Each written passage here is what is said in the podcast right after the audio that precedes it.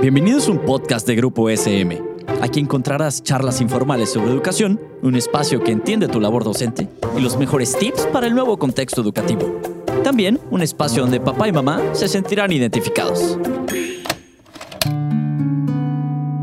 Es para mí una alegría poder compartir este podcast en, colaboración entre eh, SM y eh, CIEC. Mi nombre es Adrián Arias soy el director nacional de EUDEC, la Asociación Uruguaya de Educación Católica, y en el marco de el poder reflexionar y compartir sobre los desafíos que nos propone eh, el, el Pacto Educativo Global, esta nueva educación a la cual nos convoca el Papa Francisco a reflexionar, en el día de hoy lo que quería compartir con ustedes tiene que ver con la reflexión a lo largo de este proceso de la integración de las familias en este nuevo pacto educativo.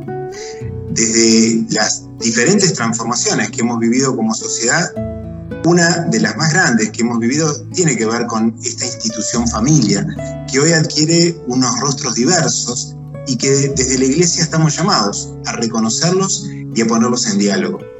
Este reconocimiento también supone que esa alianza que la familia tuvo históricamente con la educación también tiene que revisarse.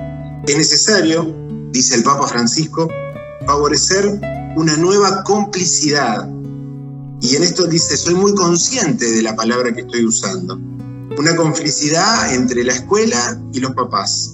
La escuela es la primera sociedad que integra a la familia. Y la familia es, junto con la escuela, el lugar donde vamos a formar fundamentalmente a las personas. Y en este pacto educativo, en donde se nos propone como primer objetivo poner en el centro de todo proceso educativo a la persona, a su valor, a su dignidad, para poder hacer sobresalir su propia especificidad, resulta central que podamos poner en diálogo una participación mucho más activa de las familias, no solamente como socias, sino como cómplices, utilizando el término del Papa Francisco. Esta complicidad supone reconocer que cada familia, al igual que cada centro educativo, tiene un proyecto educativo. De la misma manera que un colegio, una escuela tiene un proyecto educativo, cada papá, cada mamá, cada familia, con las diversas formas que tiene, tiene un proyecto educativo, un proyecto educativo que sueña para sus hijos, un proyecto educativo que sueña para el futuro de sus hijos, de sus niñas, de sus niños, de sus adolescentes. Esta complicidad requiere de ese diálogo entre el proyecto educativo del centro, el proyecto educativo que como país tengamos, el proyecto educativo que de alguna manera tengamos como sociedades y el proyecto educativo que cada familia tenga y ponga en relación. Para eso supone comprendernos, comprender e integrar la diversidad y comprender las dificultades que muchas veces tiene esta mirada integrada de las diferentes realidades. Entendemos que la escuela también tiene una función fundamental en poner estos diálogos, pero también en formar a las familias, en acompañarlas en esta tarea tan desafiante de acompañar el crecimiento y el desarrollo de sus niños. Eh, los mamás, los papás, pero también los abuelos son figuras muy importantes en este proceso. La familia en su conjunto, en su rol educativo primario, necesita la ayuda para comprender, en el nuevo contexto global, la importancia que tiene la educación. Una de las formas fundamentales de mejorar la calidad de la educación, el nivel escolar, es conseguir que las familias se sientan más coeducadoras, copartícipes y que conjunto con las comunidades locales en los diferentes territorios puedan construir los proyectos educativos en relación con sus necesidades, con sus sueños y con sus proyectos. Esto forma parte de una mirada de la educación integral, una mirada de la educación universal.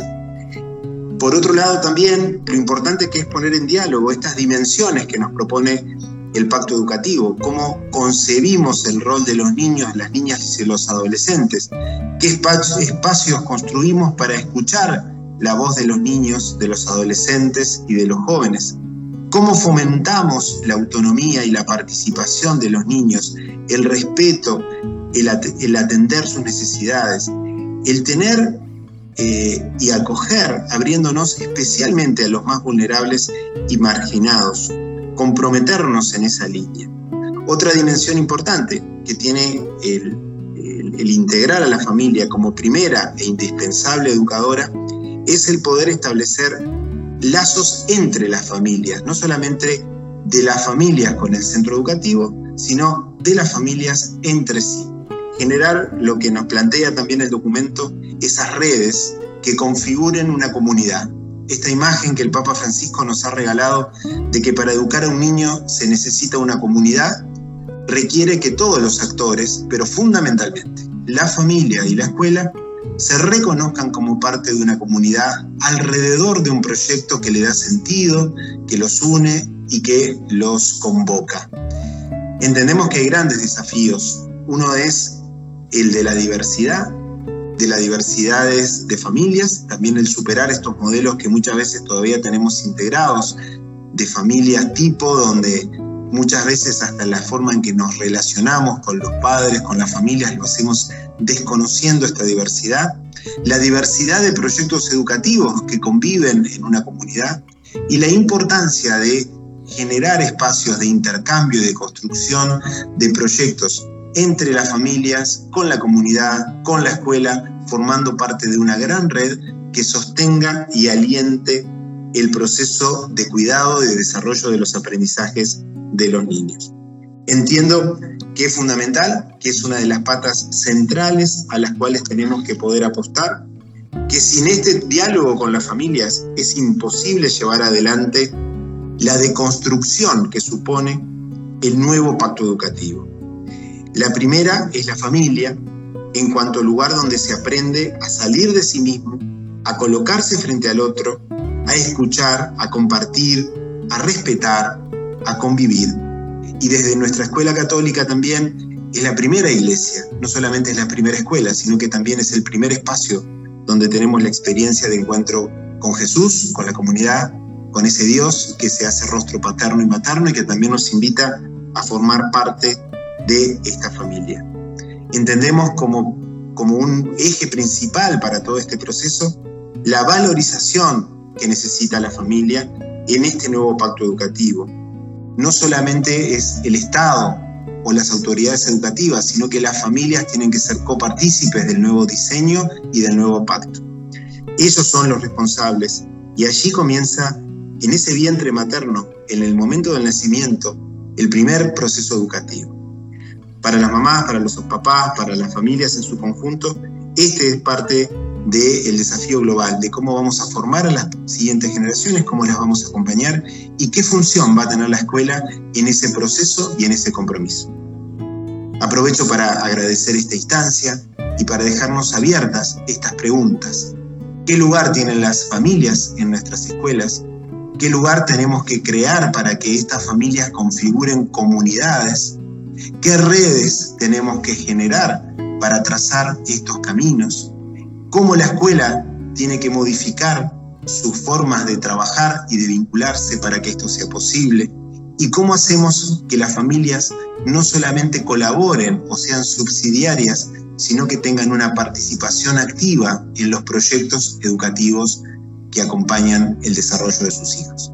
Agradecerle nuevamente a SM y CIEC esta iniciativa que nos ayuda a la reflexión y a continuar profundizando en este desafío que desde la Iglesia y en, en la persona del Papa Francisco nos convoca y nos invita a seguirnos desafiando.